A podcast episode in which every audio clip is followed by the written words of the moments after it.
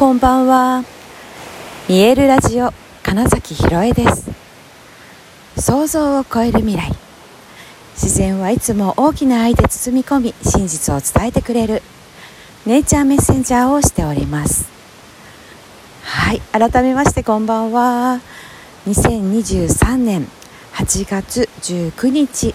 見えるラジオ始まりました。あのちょっと今日はねイヤホンマイクはあるんだけど なんかたまたまちょっと川の近く今川の音がすごかったですよね。はい川です。滝とかじゃなくて川なんですけどあの川が流れているえー、っとこれどこだっけ？えー、っと狭山とかそっちの方かな？の、えー、キャンプ場に来ています、えーね、ちょっと200人規模のねそうコミュニティのキャンプで集まった200名 での、まあ、バンガローが、ね、あるようなテントを建てるタイプじゃないキャンプで、まあ、それこそねあのバーベキューをしたり、えーと、花火をしたりキャンプファイヤーしたりみたいなのが一通り終わって、えー、今ちょっとねシャワーを浴びることができてふらりふらりとお散歩をしていてでなんか川の音が気持ちいいなって思ったら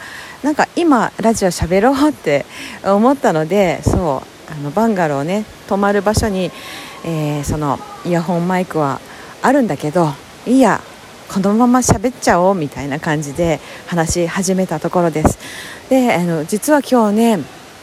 夕方結構な雷雨ですっごい雨が降って 2時間3時間近くかな実は外に出れないみたいな状況になったりしたんですでその分あの今緑がこう森の木々たちがすごくこうみずみずしくそして、まあ、気温も結構ねひんやりと、うん、していてすごい気持ちいいです。はいで、まあ、水の音がね聞こえるのもちょっとだからその川の音がね、えー、大きめだったのはその降った雨のせいですね。はいまあ、ですがなんかそれがこう自然の在り方だしっていうところでもうとにかくねあ気持ちいいなと思いながら今ふらふらとね 歩きながら喋っているわけですけれどもこう見上げれば少しねうっすらと雲はあるものの星も少し見えてきてますしなんかね、え、素敵なキャンプの時間だなって今思っているところです。はい小さい頃ねキャンプによく行きましたって話はちょうど数日前にしたと思うんですけれどもキャンプファイヤーとかまでやるってなんかすごい久しぶりって言ってる方もいたんです。なんなら小学校以来かもキャンプファイヤー見たのって言って。で確かになんかこうみんなで輪になって火を眺めるキャンプファイヤーみたいなのは確かに久しぶりかもと思いながらもなんかこの光景知ってるなって私の中であったらあそうだこの2年間 何度もあの携わったスウェットロッジの光景だと思ってそうなんですよねスウェットロッジって、えー、その焼いた石を真っ暗なテントの中に入れてそこに水をかけて、まあ、サウナみたいな状態になるっていうことなんですよね。でその石を焼くために火をつける儀式の時ってまさにこう櫓のように火を組んでみんなでそれを輪になって囲みながら、えー、祈りを捧げて火をつけるっていうそう火を入れる儀式っていう時にまさにそのキャンプファイヤーと同じ体制になってかつやっぱりその火に対しての祈りとか願い事っていうのをすごいするわけであなんか既視感あると思った。ら普通にやってたわみたいな。気持ちで思わずあ私これ最近もやりましたとかってね、まあ、話をさせていただいたりして。私にとってなんかその自然の中にいるっていうこととだから大地とつながることと、えー、その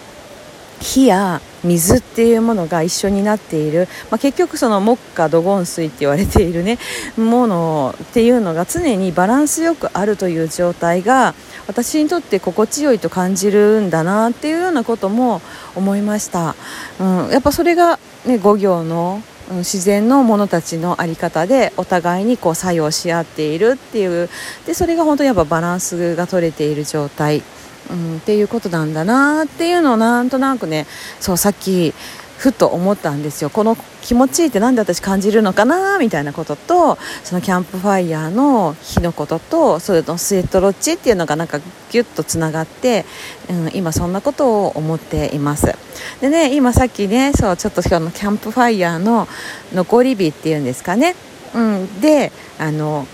さつまいも焼き芋してました。何人かが。あなんかすごくいいなと思って。そうそれこそその沖縄のキャンプに、え、2年前とその前だったかな、うん、あの行かせていただいたんですけどその時私よく火の晩やってて、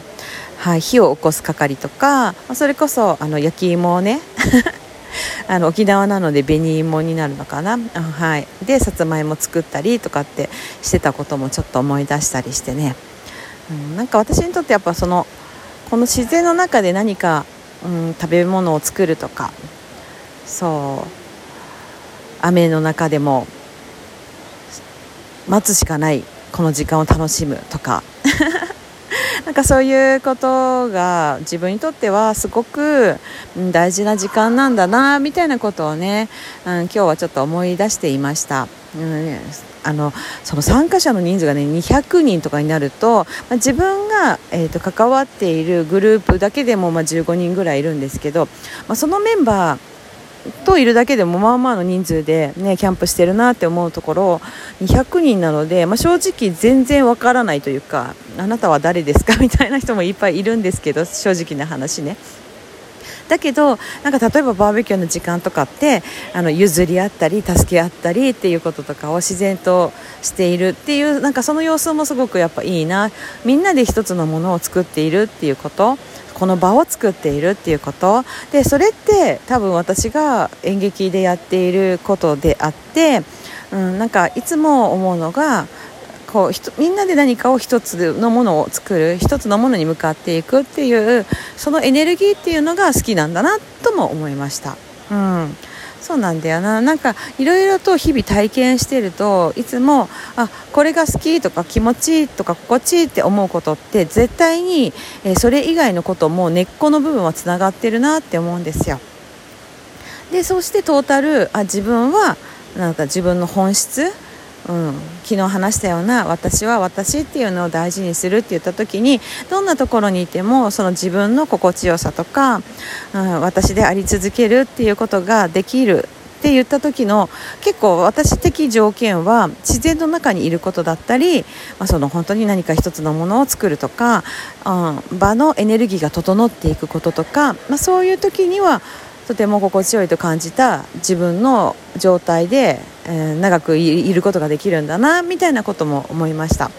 そのバランスがね多分ね、うん、全体のバランスがちょっと偏ると急に不快だなって感じたりするんだなっていうようなことも今日は人数が多いところだからこそなんかそれもすごく分かったしまあ、だそういう意味でトータル本当今とりあえず来てよかったなとかって思いながらこれを話しています。でそうそうそう。あの今日ねあの夕方のその雨がちょうど降ってた時間帯っていうのにマルシェで私ゴングの見える体ほぐしとゴングっていうねそのセッションの出店をさせてもらう予定だったんですけどそう雨で外出られなくて準備もできないから、まあ、明日に回しましょうみたいに、なってゴングちゃんがね今運んで一緒に来てるんですけどお部屋でこう待機中なんですねであそうだだったらなんかそのうちのチームというかうちのバンガローの人にはなんか夜ゴング味わってもらおうかなとかも今思いながらなんかそんなのもあってそうあ今ラジオ喋っていいかもなって思ったんだなって 今話しながらふと、はい、思いました。ね、あなんか焼き芋が焼けたよとか言って外で叫んでる人がいます なんか自由な感じもいいですよね、うん、みんな思い思いにねはい、いたい人とだこれだけの人数がいると、ね、自分がいたい時にいたい人といるという時間も作れるし、うん、そのそれを本当常に選択していく自分の心地よいという空間をちゃんと選んでいくっていうことをまあ、素直にやってる人ってなんかすごくいい空気いいオーラっていうのでいるなっていうのもなんか見てて感じますね。はい。でそういう人はね大体ねそうだな視野が広いというか、うん、よく全体のことを見ているなとも思います。そうですね。はい。なんかいろいろなだから本当にいろんなことをこう気づかされたり、うん、学び直したり、まあ、そして結局は自分自身自分って何者なんだろうっていうことを、まあ、改めてそうなんかたくさん感じている今日一日の時間ですね、まあ、ちなみに今日ねそう実はそうだ早起きだったんだな。そう5時に起きて6時過ぎには家を出て7時に新宿からうちのチームのメンバーを乗せて車を運転してきてみたいなことで言うと結構もうね今日はね長い一日を過ごしていますね実はね。なのでやっぱりみんなでゴング聞いてそのままゆっくり休めたらめっちゃいいのかもしれない。と思っています。はい。もう超自己満足ですけどそういう意味ではね。その部分に関しては。だけどなんかあその場所が良くなるというイメージがめっちゃ湧いてるんだったらやっぱそれをやったらいいんじゃないのって今自分に言っています。はいまあ、皆さんもねそんな風にしていつでも自分のそのふっと浮かんだことそしてそれがワクワクすることいい気分になることだったらまずそのために動いてみるっていうことができるとなんか本当になぜか分かんないけどそれがみんなのためになっていたりする、うん、っていうことが起こるんじゃないかななんて思いました。はいということで今日はちょっとねさまざまな夜の自然の音が混ざる中はい、えー、ラジオをお送りいたしました。ということで、えー、本日もご視聴くださりありがとうございました。2023年8月19日見えるラジオ金崎ひろえでした。おやすみなさい。